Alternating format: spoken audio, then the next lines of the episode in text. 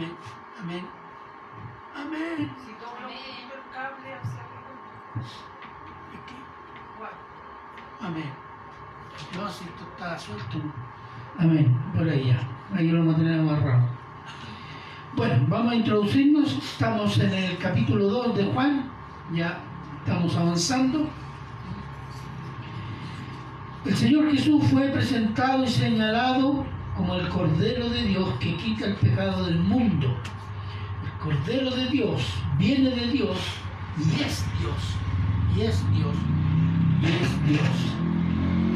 Y comienza a llamar personalmente a los primeros discípulos, enseñándoles por medio de las Escrituras, es decir, el Antiguo Testamento, que Él es el Mesías prometido a los patriarcas y anunciado por los profetas, hasta el último profeta que señaló a Jesús, el cual, ¿cuál fue el último profeta?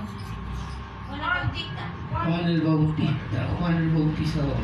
Después de ello, Juan nos presenta al Señor Jesús declarando su mesianidad a su familia cercana por medio de un milagro en una boda, una fiesta que celebra la vida, porque un casamiento entre un hombre y una mujer, sean ateos, incrédulos, paganos, religiosos o cristianos, es honrar el mandato de Dios.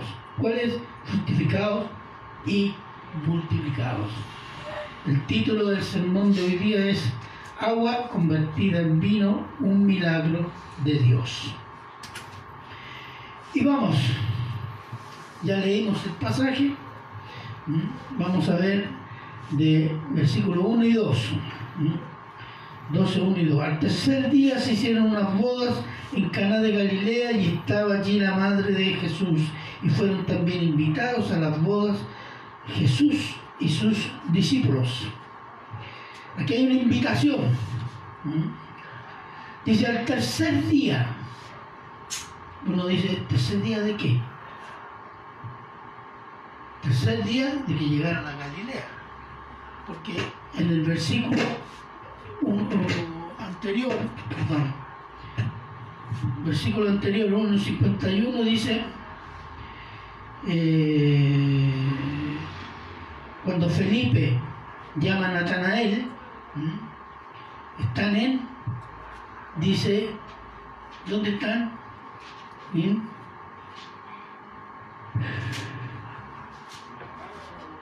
Galilea. Están en Galilea. Felipe halla a Natanael y le habla de Jesús. Y después dice abajo en el versículo capítulo 2, al tercer día hicieron unas bodas en Caná de Galilea. Estaban en Galilea. Fíjese, tenemos, déjeme sacarle la cuenta. El primer día, el anuncio de Juan el Bautista. El segundo día, vino Juan a Jesús que venía a él, vino, vio Juan que a Jesús que venía él y dijo, he aquí el Cordero de Dios que quita el pecado del mundo. Segundo día. Tercer día, versículo 35.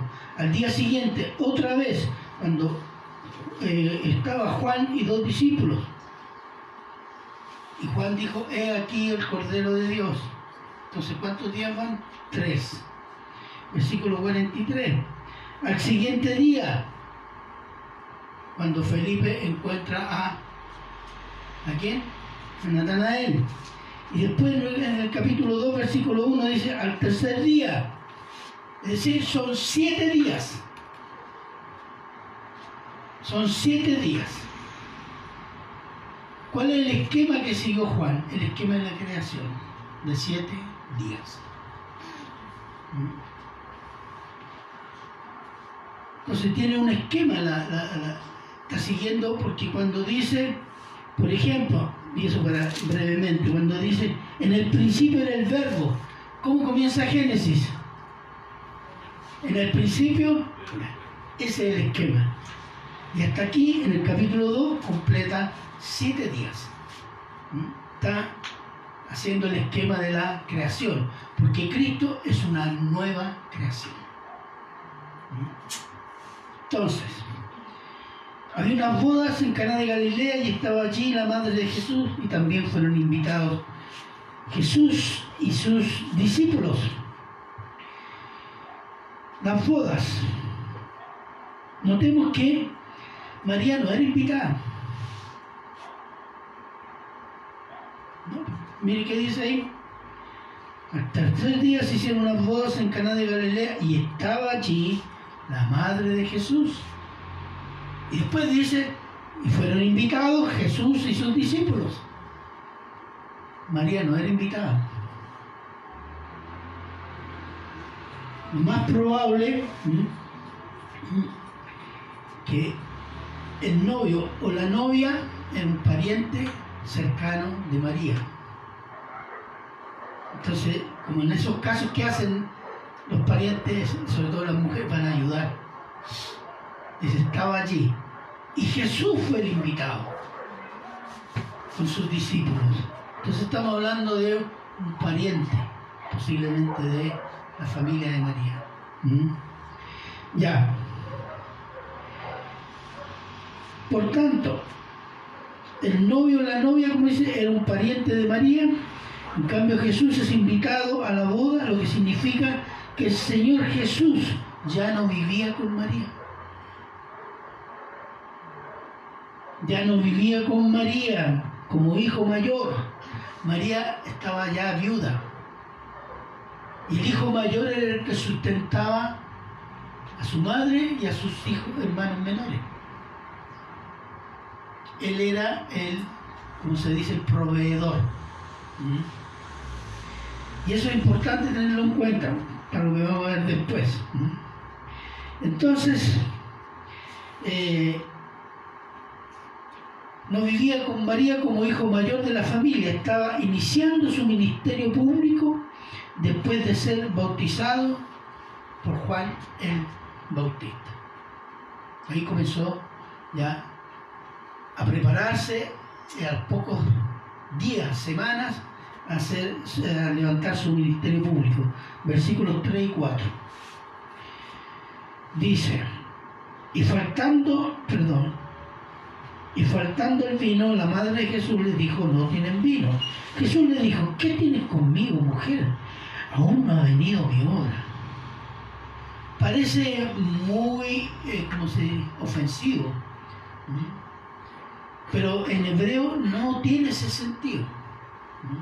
Vamos a ver un poquito de eso porque a veces se, lleva confusión.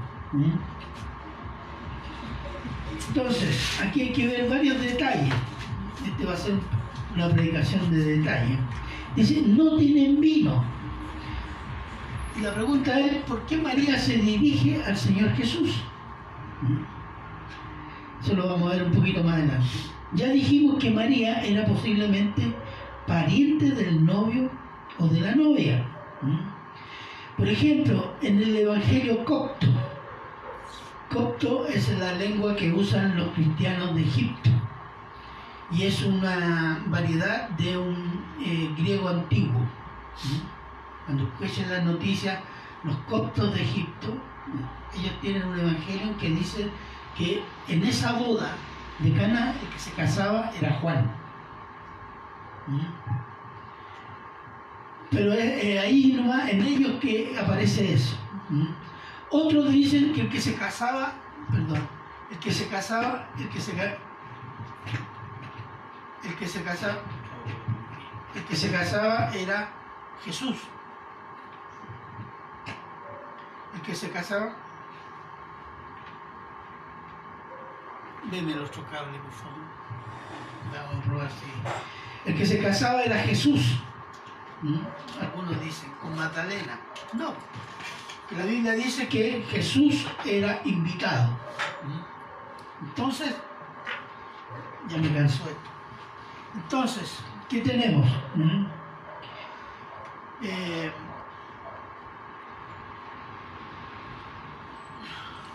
vamos a, a cambiar el...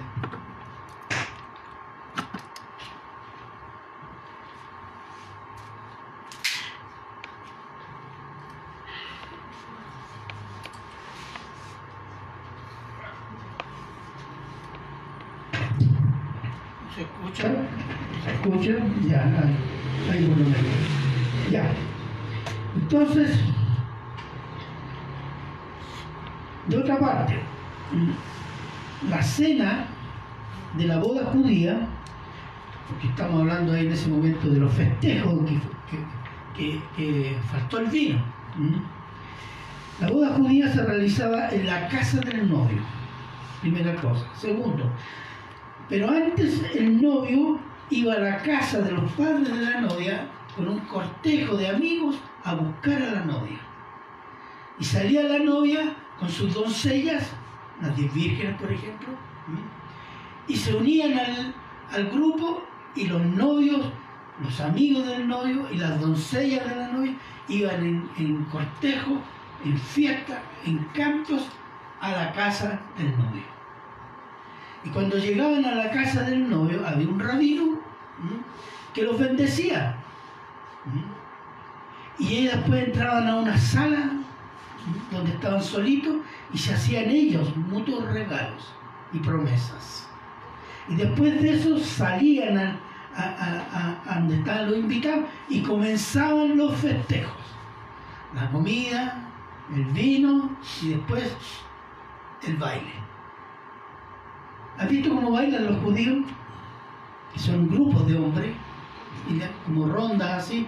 Bueno, eso es muy típico del Mediterráneo.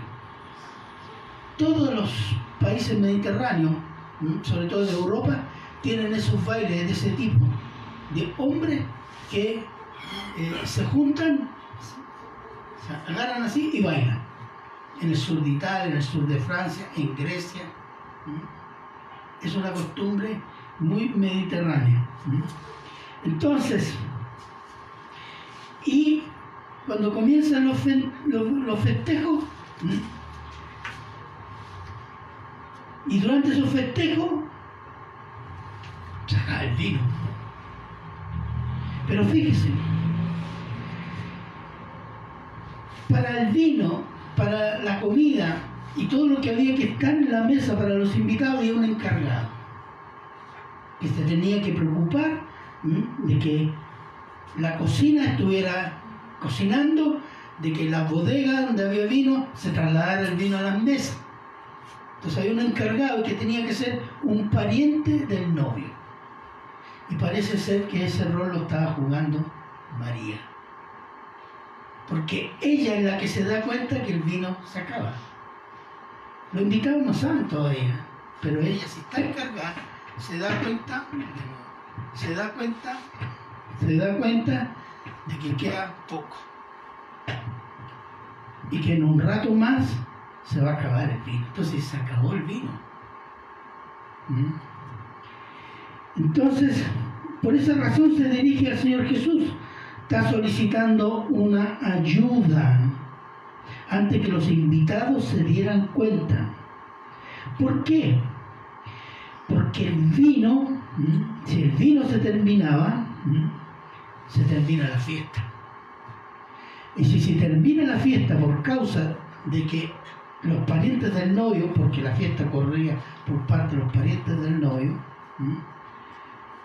era un- una ofensa a los parientes de la novia. Y estos podían recurrir al rabino y por ley podía ser multada la familia como desagravio por esta ofensa.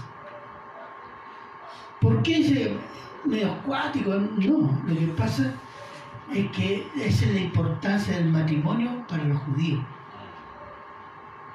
¿Entiendes? Ese era el tema. Entonces, quien se hacía responsable tenía que cumplir. Los festejos no era solo pasarlo bien, era parte del rito también. Entonces, que no hubiera vino o que se acabara la comida, digamos, ese quedaba marcado para toda la vida esa familia. Y seguramente problemas en el matrimonio. ¿Cierto? De los dos jóvenes o los, que se casaron. Entonces era una situación grave. Entonces, ¿qué hace María? Eh, ¿Por qué se acabó el vino? Bueno, hay tres razones por ¿por qué se acabó, el vino? Hicieron mal el cálculo. Llegaron más invitados de lo que... Eh, los invitados fueron más de lo que se programaba. Y tercero, ¿cuál es? Que eran una familia pobre. Eh, pusieron todos sus medios, pero no fue suficiente. Son las tres posibilidades. ¿Mm? Y ante esa situación que es grave, María acude al Señor Jesús, porque hay que pensar que los festejos de las bodas eran de 5 a 7 días. No era un, un rato en la noche, no. Hasta 7 días de festejo. Así que había que tener comida y había que tener vino. ¿Mm? Entonces, por eso los matrimonios eran preparados desde que los niños entraban en la primera infancia. ¿Mm? Entonces, entonces María está pidiendo ayuda al Señor Jesús. ¿Mm? El cual se dirige a él como hijo mayor, que sostenía la casa, sostenía la viuda y sus hermanos menores. O se dirigió al Señor Jesús como el Hijo de Dios para que le hiciera milagro. Podría, podría ser, ¿ah? Si él ya comenzó su ministerio, a lo mejor en esta posibilidad nos salvamos todos. La respuesta del Señor Jesús, que parece sorprendente, ¿qué tienes conmigo, mujer? ¿Aún no ha venido mi hora?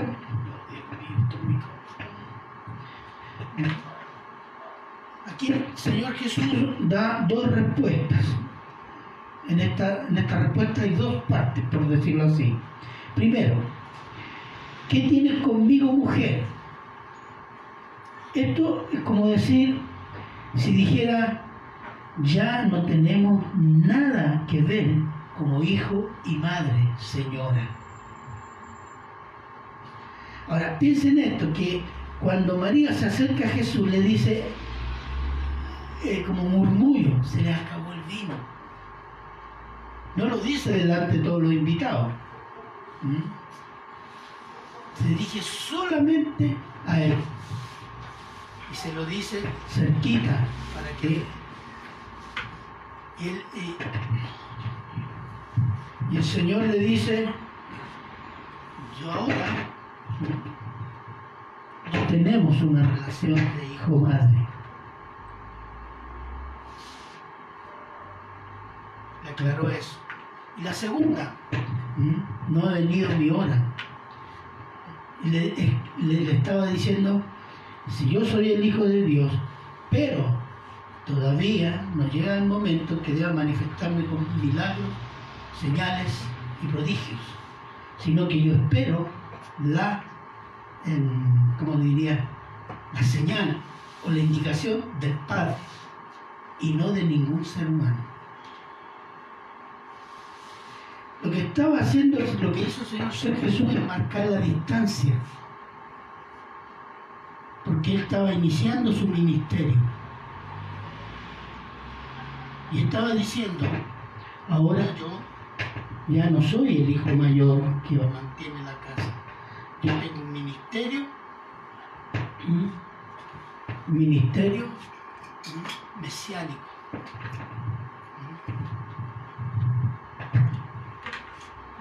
Ministerio mesiánico.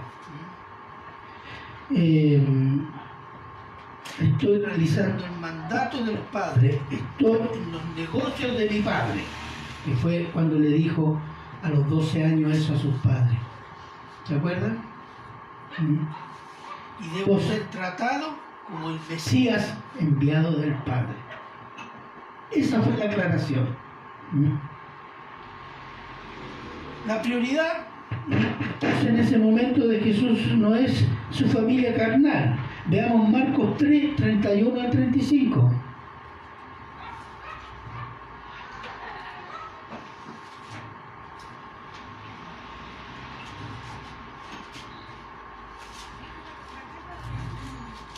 Marcos 3, 31 al 35.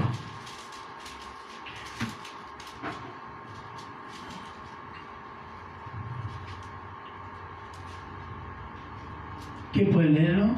Eh, vienen después sus hermanos y su madre, y quedándose afuera, enviaron a llamarle. Y la gente que estaba sentada alrededor de él le dijo, tu madre y tus hermanos están afuera y te buscan. Y él le respondió diciendo, ¿quién es mi madre y mis hermanos?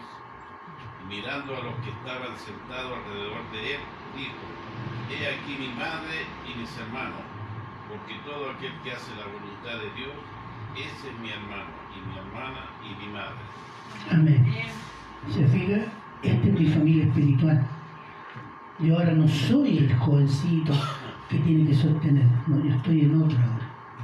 Pero eso no significa que desamparar a, a su madre. Vea Juan 19, 26 y 27.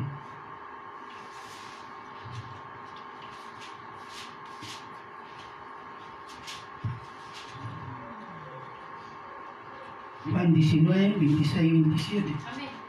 ¿Qué dice? Cuando vio Jesús a su madre y al discípulo a quien él amaba, que estaba presente, dijo a su madre, Mujer, he ahí tu hijo. Después dijo al discípulo, He ahí tu madre.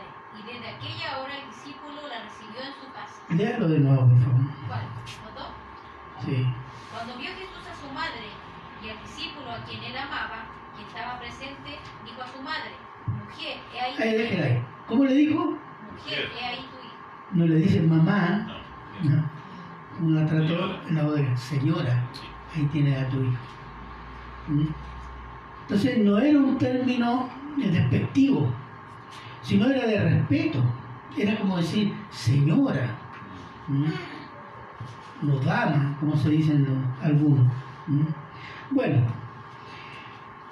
hecho eso, ya dijimos la segunda parte de la respuesta del Señor Jesús que dice, aún no ha venido mi hora, es porque todavía no ha llegado el momento para que me manifieste como Mesías con señales, prodigios y maravillas, ¿Mm?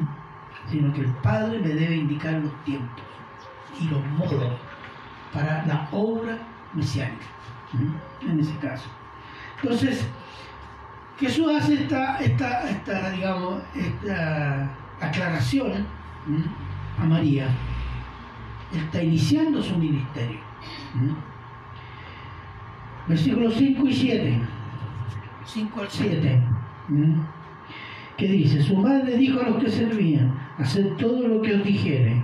Y estaban allí seis tinajas de piedra para agua, conforme al rito de la purificación de los judíos, en cada una de las cuales cabían dos o tres cántaros. Y Jesús les dijo, llenad las tinajas de agua y las llenaron hasta arriba.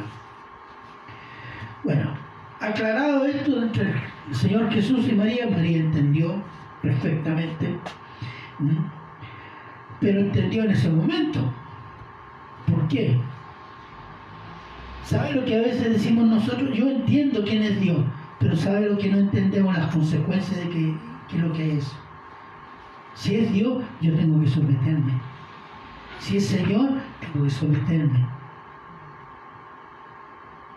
Y María le pasó eso. ¿m? María seguramente entendió, pero no entendió el significado, las consecuencias de lo que estaba entendiendo. Tanto así que más adelante María y, lo- y- y los hermanos de Jesús fueron a buscarlo. Mira lo que dice Marco 3:21, por favor.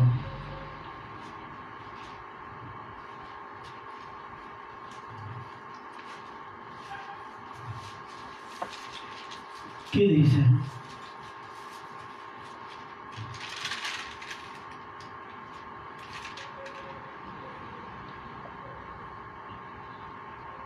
Cuando lo oyeron los suyos, vinieron para aprenderle porque decían, está fuera de sí.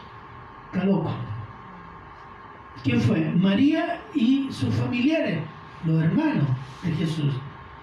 Está loco. Claro, cuando estaba en la boda, sí, entendió tú eres el Hijo de Dios. Y María se debe haber lo que le dijo el ángel.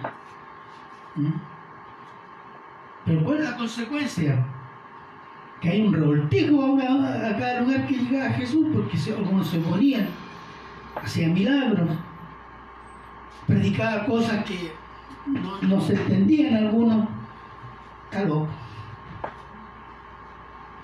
Fueron a rescatarlo para cuidarlo, decían ellos. Pero bueno, una vez que el Señor Jesús aclaró a María la nueva situación, la nueva relación que debía tener con él, María, María, María, María, María, por favor, da una orden, da una orden a los sirvientes. ¿eh? Haced todo lo que os dijere. ¿eh?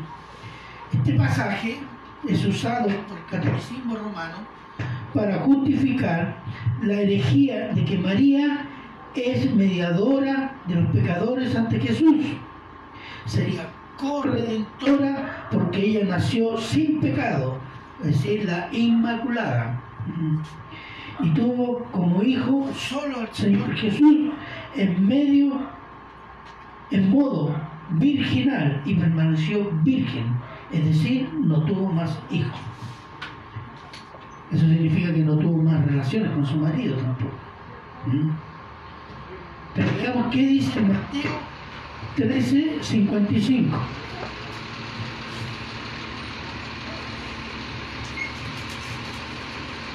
Mateo 13, 55. Está saliendo por aquí. Mateo 13,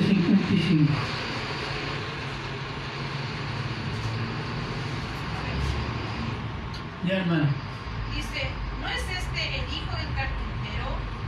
¿No se llama su madre María y sus hermanos Jacobo, José, Simón y Judas? ¿Y qué más? ¿No están todas sus hermanas con nosotros? ¿De dónde pues tiene este todas estas cosas? ¿Cuántos nombres de ahí? Cuatro nombres. Y dice sus hermanas, mínimo dos, plural. Es decir, si no atenemos a eso, Tuvo siete hijos, incluido a Cristo. Mm. Los católicos dicen, no, que esos son parientes, que se, trataban de hermanos. Pero ahí está clarito. Sus hermanos, la familia de María es. Es el sentido. Lucas 1, 46 al 48.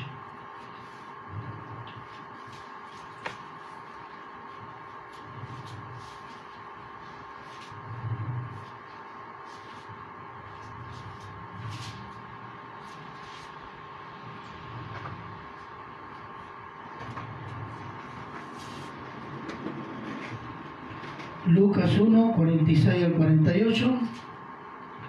¿Qué dicen?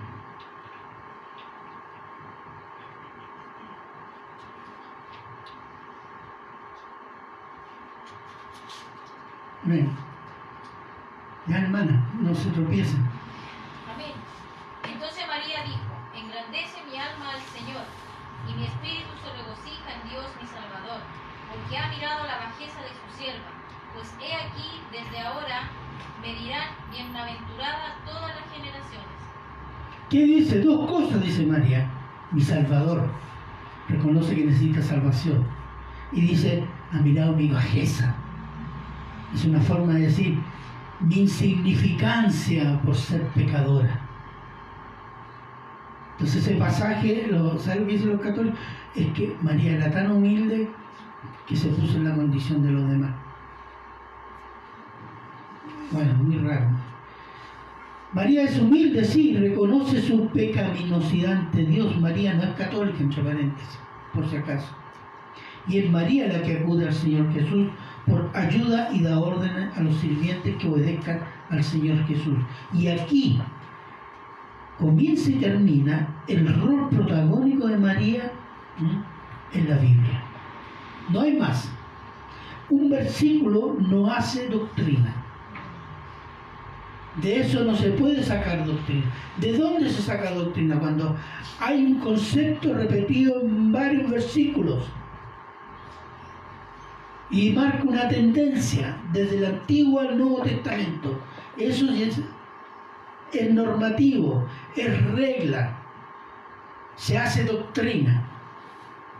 Pero cuando aparece un solo versículo, no se puede hacer doctrina de eso. Y ellos han hecho doctrina de eso. ¿Mm? Una doctrina pagana. Entonces, el culto a María como corredentor y reina del cielo es un satanismo, es satanismo de religiones de misterio, mística, con ropaje cristiano.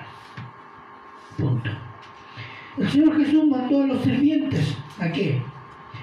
Llenar de agua las seis tinajas que, ¿sabe cuánto podían contener las tinajas? Alrededor de 80 litros. Y estas tinajas, ¿cierto?, eran usadas con agua para los judíos hacer los ritos de purificación, etcétera, etcétera. Entonces, notemos qué cosa hicieron los sirvientes, obedecieron inmediatamente. ¿Por qué le obedecieron a Jesús si era un invitado? Primero que se lo dijo María, pero segundo hay algo, y está en otro versículo. Jesús expresaba autoridad. La presencia de Jesús manifestaba autoridad. Lo vieron como autoridad. El mundo desprecia a Dios, a Cristo, a la Biblia, ¿por qué? Porque está en abierta rebelión contra Dios lo desobedece y no lo reconoce como autoridad. Cuando un cristiano, cuando un cristiano desobedece a Cristo, desprecia a Cristo y a su palabra, es no reconocer su autoridad sobre nuestras vidas. No importa lo que diga, si usted entiende el mandamiento que tiene que obedecer y sabe que está mal y tiene que obedecer y no lo obedece, usted no le está reconociendo autoridad sobre su vida al Señor. No, es que el Señor entiende. ¿Se La gente dice eso. No, el Señor entiende. Sí, entiende que está en pecado tranquilamente. ¿Mm? Entonces hay algo. ¿Mm? Deberíamos vivir a veces en arrepentimiento y lloro porque no podemos amar a Cristo ni obedecerlo como Él se lo merece. Eso debería producir pena en nosotros. Porque a veces, por nuestro peso de nuestro pecado, nos justificamos. Y no hay pena, no hay lloro. Miren lo que dice Mateo 5.4.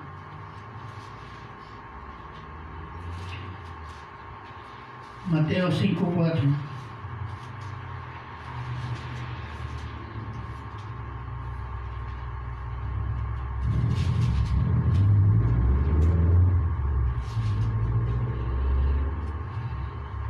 ¿Qué dice? Bienaventurados los que lloran, porque ellos recibirán consolación. ¿Por qué lloran? Lloran porque no pueden en su corazón, en su vida, hacer todo lo que el Señor les pide. Hay pena. Y dice, van a ser consolados. ¿Mm? Amén.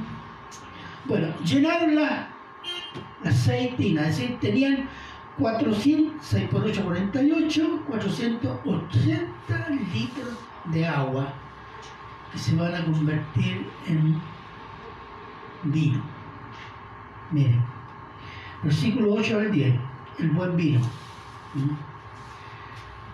Entonces les dijo, sacad ahora y llevadlo al maestresala, y se lo llevaron. Y cuando el maestresala probó el agua, ella vino sin saber él de dónde era, aunque lo, sabían los sirvientes que habían sacado el agua, llamó al esposo y le dijo, todo hombre sirve primero el buen vino, y cuando ya ha bebido mucho, entonces el inferior, mas tú has reservado el buen vino hasta ahora. Amén.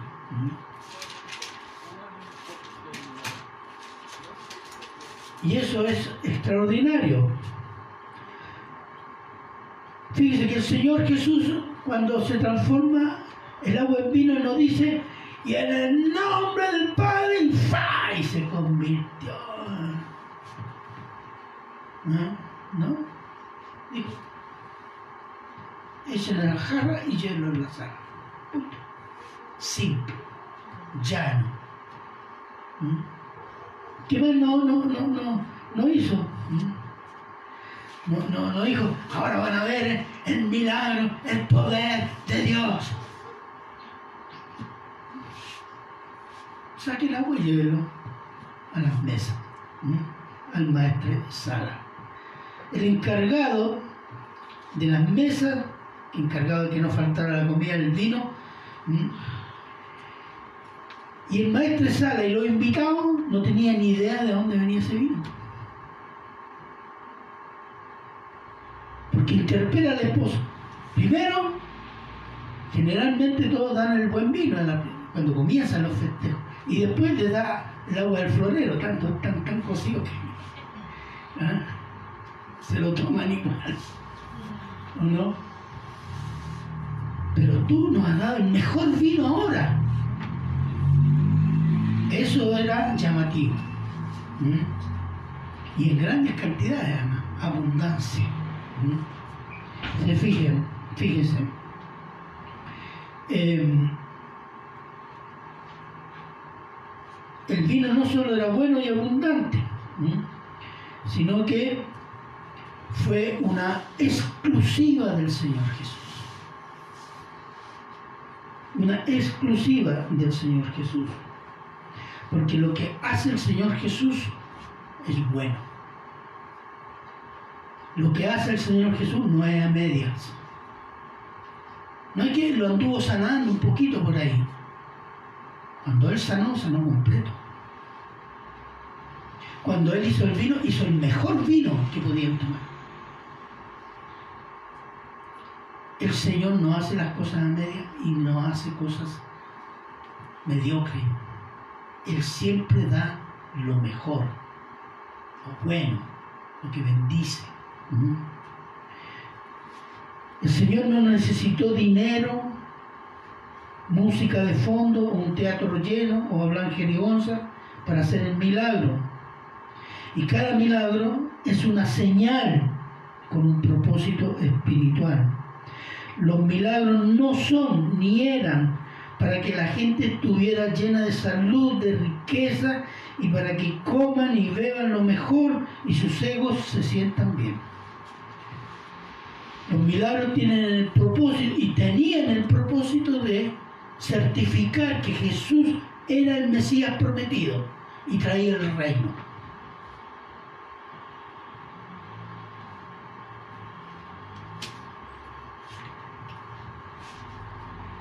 Entonces, no hay, no existe milagro sin propósito, que el Señor me tiene que hacer bien a mí.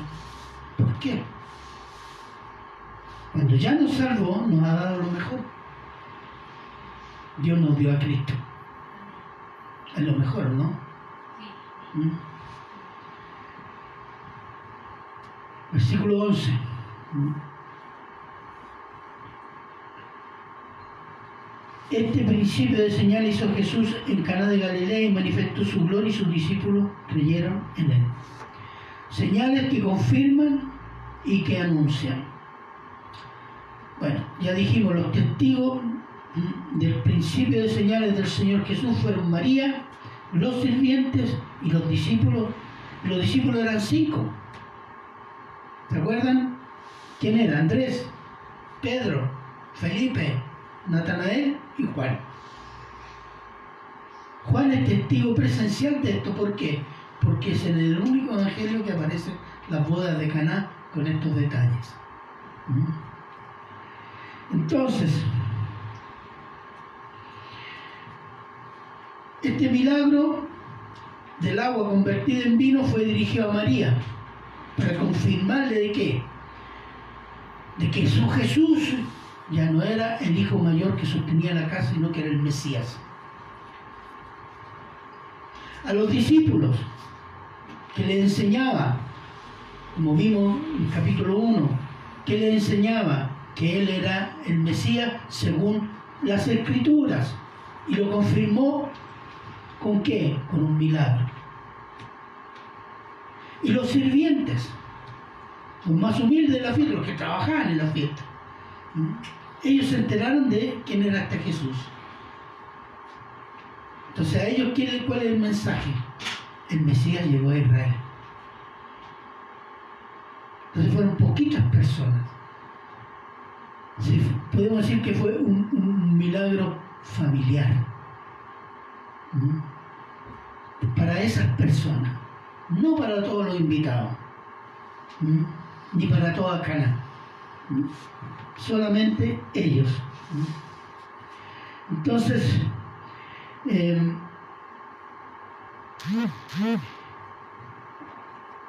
pero además, el contexto, la boda, y el elemento, el vino, son señales. Y estas son las dos señales más importantes que proyectan que el propósito del ministerio del Señor Jesús. Veamos. La boda. Ya dijimos que la boda es una fiesta, una celebración de la vida. Entonces este milagro está en medio de una boda. ¿Qué puede simbolizar la boda?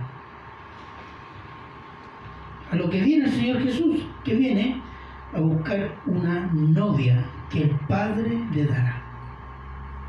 ¿O no? Porque el Padre elige a los que van a ser de Jesús. Juan 6:44.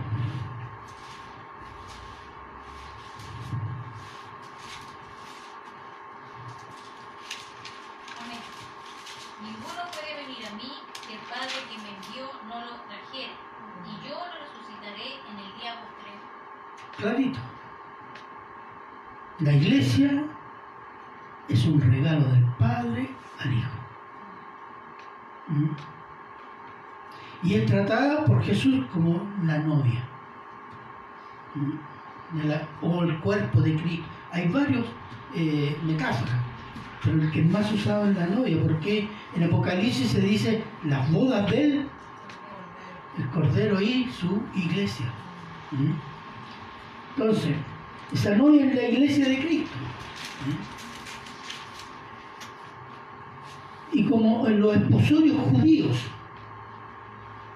los esposorios judíos, ¿cómo funcionan? Los novios hacen un contrato por medio de los padres, de contrato de matrimonio. Cuando se hace el contrato, la niña va a la casa de los padres y el novio se va por un año a construir la casa donde va a formar su hogar. ¿Mm? Después del año, vuelve, dice, tiene todo listo y comienza, se hace la ceremonia, después eh, la, la- la novia, eh, que van a buscar a la casa, que van a la casa del novio, los festejos, etcétera, etcétera, etcétera. ¿Mm? Entonces, eh, el Señor firmó un contrato para su novia. Ese contrato fue la cruz, hermanos. Porque somos salvos por la obra de la cruz. ¿Mm? Ese es el contrato que ¿Mm? Y segundo, ¿Mm? y aseguró que volvía a buscar a su iglesia. Juan 14, 2.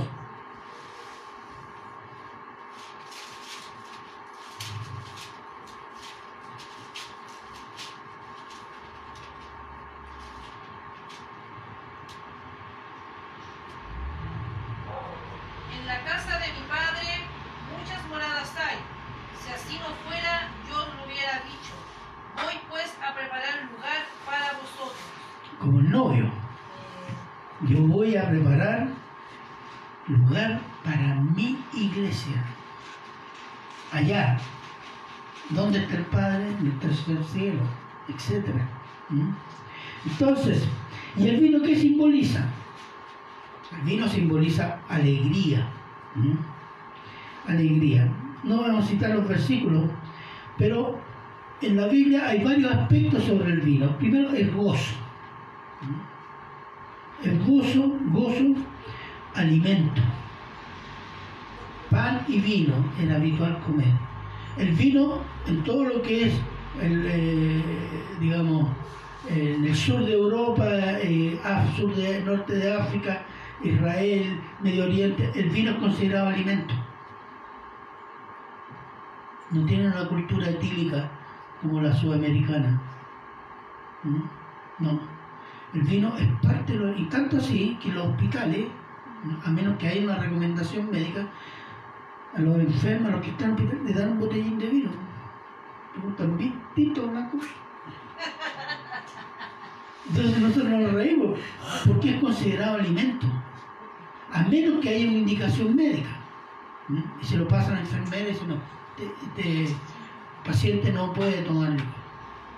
Pero normalmente venía con su... Para decir, es una cultura diferente. Y esa es la cultura del Medio Oriente. Por eso es considerado alimento. En medicina, porque el vino fermentado le, echaban agua, porque el agua no era agua potable, para desinfectar el agua y tomarle. ¿Mm? Eso, y también que lo quiera, consuelo. Consuelo, alegra tu corazón, toma unas copas de vino. ¿Mm? Está en la Biblia. Dos cosas malas que que no se podían hacer con el vino o era condenado en la Biblia. Uno, emborracharse. ¿Por qué? Porque pierde la cordura y la sensatez. Y lo segundo, beber el vino malo, porque enferma. Entonces ya no había gozo, no había bienestar, como se suponía que debería ser. Entonces, ¿cuál? Jesús trajo el vino bueno. ¿Cuál es? El Evangelio. El Evangelio es el vino que vino después del vino de la ley. Y este es mucho mejor. Muchísimo mejor. Es el Evangelio que da gozo, que sana, consuela, alimenta, restaura, perdona, santifica para vida eterna. Es un vino gozo, ¿no? Debería. ¿Mm?